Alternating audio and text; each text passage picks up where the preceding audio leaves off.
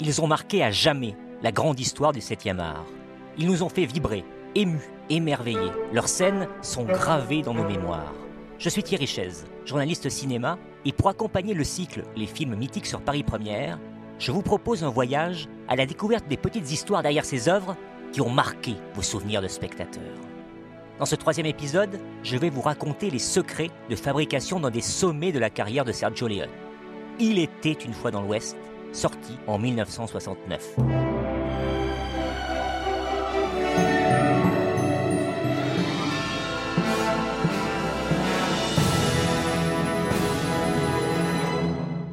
Une plongée au cœur de la conquête de l'Ouest, en pleine construction du chemin de fer reliant les États-Unis d'Est en Ouest. Un chantier gigantesque qui provoque tout au long du tracé l'expropriation sans scrupule des fermiers par des méthodes aussi expéditives que meurtrières. Avec ce film, Sergio Leone, l'homme de la trilogie du dollar, poursuivait dans la veine qu'il avait faite roi, le western. Un genre dont il s'était pourtant promis de s'éloigner, après le triomphe du bon, la brute et le truand. Pour lui, c'est une évidence, il ne fera jamais mieux, et rêve d'arpenter d'autres terrains. Très vite d'ailleurs, il a un nouveau projet en tête. Il souhaite porter à l'écran The Hoods, le roman de Harry Gray, centré sur l'ascension de quatre petits malfrats dans l'Amérique du début du XXe siècle. Ce projet verra le jour, mais bien plus tard, sous le nom d'Il était une fois en Amérique. Car en cette fin des années 60, il va s'y casser le nez pour des questions de droit. Mais il ne va pas rester longtemps sans travail.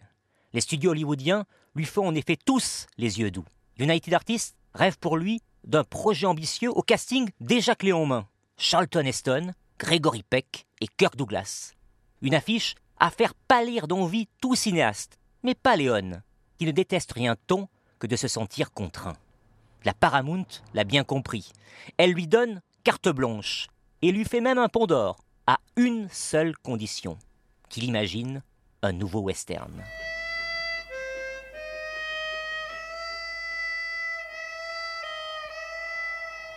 Léon finit par leur dire banco, mais va bousculer ses habitudes pour ne pas bégayer. Gommer tous les aspects ludiques de sa trilogie du dollar pour une œuvre beaucoup plus noire, beaucoup plus raffinée et beaucoup plus mystérieuse. Et ce travail commence dès l'écriture, car s'il bosse avec son collaborateur attitré, Sergio Donati, il s'ouvre aussi à deux nouveaux comparses, deux futurs cinéastes de renom âgés de 27 ans.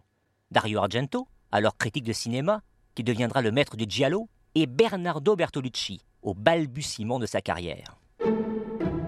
Entre ces quatre-là, les idées fusent, et régulièrement, Léon se lève et se met à jouer tous les personnages pour voir ce qui fonctionne ou non, et comment il pourrait mettre en scène telle ou telle idée. Ils discutent aussi cinéma, et construisent les différents clins d'œil aux grands classiques, qui parsèmeront le récit. Le train sifflera trois fois, et Johnny Guitar en tête. Et malgré leur jeune âge, Argento et Bertolucci n'hésitent pas à aller au bout de leurs idées, même quand Léon est réticent. On doit ainsi à Bertolucci la présence pour la première fois chez Léon d'un personnage féminin aussi important.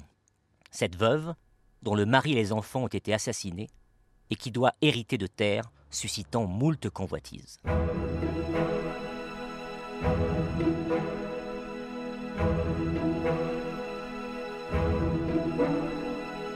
Une fois le scénario achevé, place au casting, qui va commencer par une contrariété. Léon espérait symboliquement ouvrir son film avec les trois vedettes du bon, la brute et le truand. Clint Eastwood, Eli Wallach et Lee Van Cleef. Pour camper les trois tueurs, attendons le mystérieux homme à l'harmonica sur le quai d'une gare. oui, continue. Mâchonne-le, ton bidule. Au moins, tu ne diras pas de conneries. Seulement, fais attention aux fausses notes.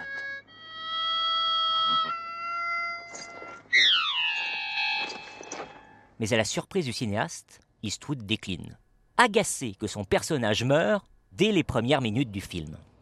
Léon, qui a largement contribué à sa célébrité, prend mal ce refus d'une apparition clin d'œil et décide du coup de ne pas faire appel non plus à Wallach et Van Cleef. Il coupera dans la foulée les ponts avec Eastwood, qu'il ne reverra que près de 20 ans plus tard, juste avant sa mort, alors que celui-ci était venu assurer la promotion de Bird à Rome.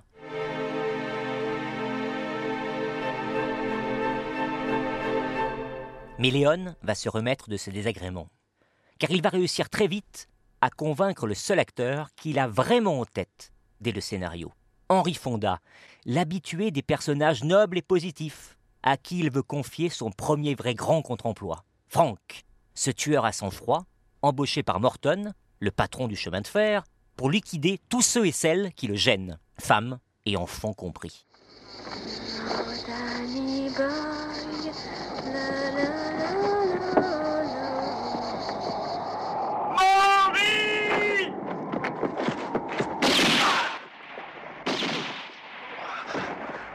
Peu emballé par cette idée, et n'ayant vu aucun des films de Léon, Fonda commence pourtant, là encore, par refuser. Mais c'est son ami Eli Wallach qui lui explique que Léon est un cinéaste de premier plan, et que passer à côté de ce rôle serait une erreur monumentale. Fonda se fait alors projeter tous les films du cinéaste et accepte de faire partie de l'aventure. Le reste du casting va se construire en parallèle. Pour combler l'ignoble mania Morton, Léon appelle son ami Robert Hossein, qui, pris par indomptable Angélique, doit renoncer et laisser la place à Gabriele Ferzetti, le héros de l'Aventura.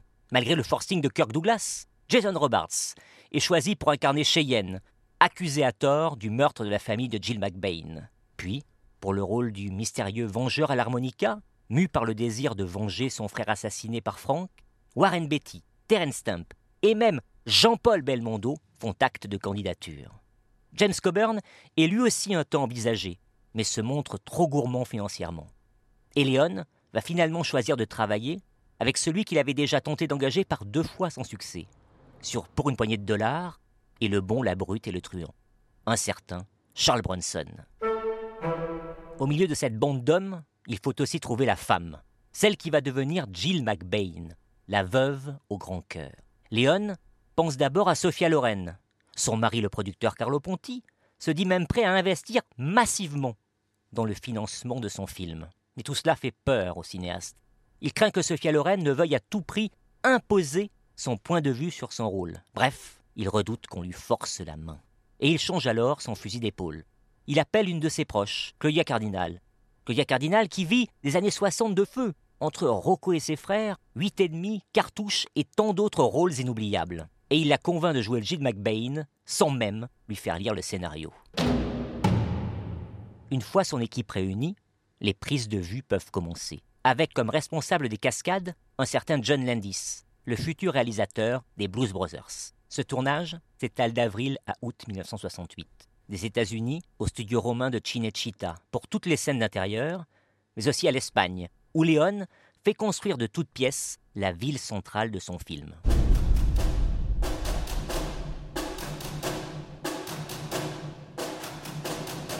Les premiers jours ne sont pas de tout repos face à un tel casting de stars. Plusieurs d'entre elles cherchent à marquer leur territoire. Ainsi, Henri Fonda débarque grimé.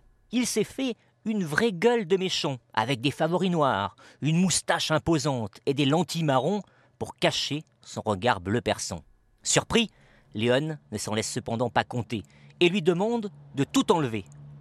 Fonda cède, pas franchement convaincu, avant de comprendre au fil des jours en observant la mise en scène du cinéaste, pourquoi il avait fait fausse route. Léon doit aussi jouer au maître d'école, devant l'attitude de Jason Robards, qui débarque ivre-mort le premier jour de ses prises de vue. Léon lui met alors le marché en main. Si une telle attitude se reproduit, il le vire manu militari. Robards killera alors doux, poussant simplement Léon à interrompre le tournage le jour de l'assassinat de Robert Kennedy, le frère de JFK, qui va énormément l'affecter. Mais pour le reste, ce tournage au long cours va arriver à son terme sans trop d'encombre. Une nouvelle preuve que, décidément, la musique adoucit les mœurs. Puisque celle composée par Ennio Morricone, dont chaque thème principal est dédié à un personnage différent, est jouée sur le plateau pour que les comédiens puissent s'en imprégner dans leur jeu.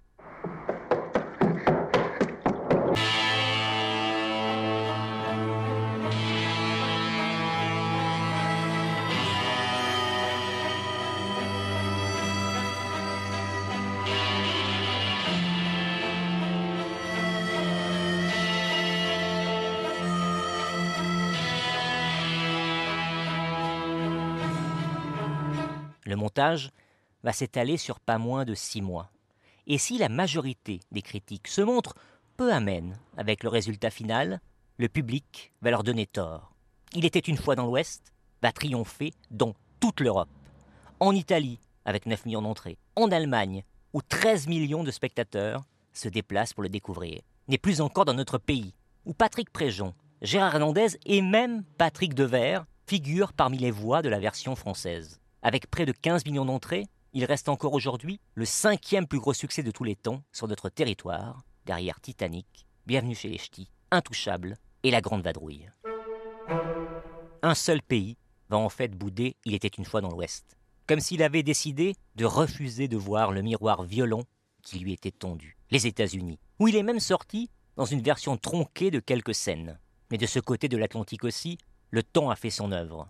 Et Il était une fois dans l'Ouest va aussi peu à peu y acquérir le statut de film culte.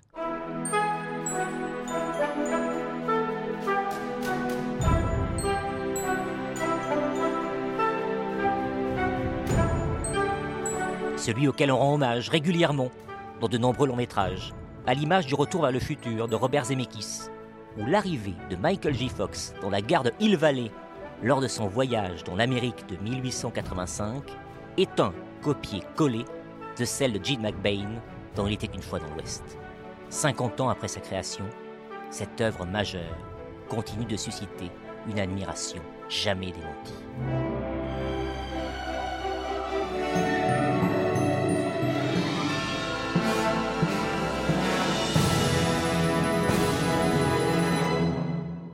Vous venez d'écouter le troisième épisode de notre podcast consacré aux films mythiques. Vous pouvez retrouver cet épisode sur le site rtl.fr et sur toutes vos plateformes de podcast favorites. Dans le prochain épisode, vous découvrirez la passionnante histoire d'un autre classique du 7e art, Les Dix Commandements de Cécile B2000.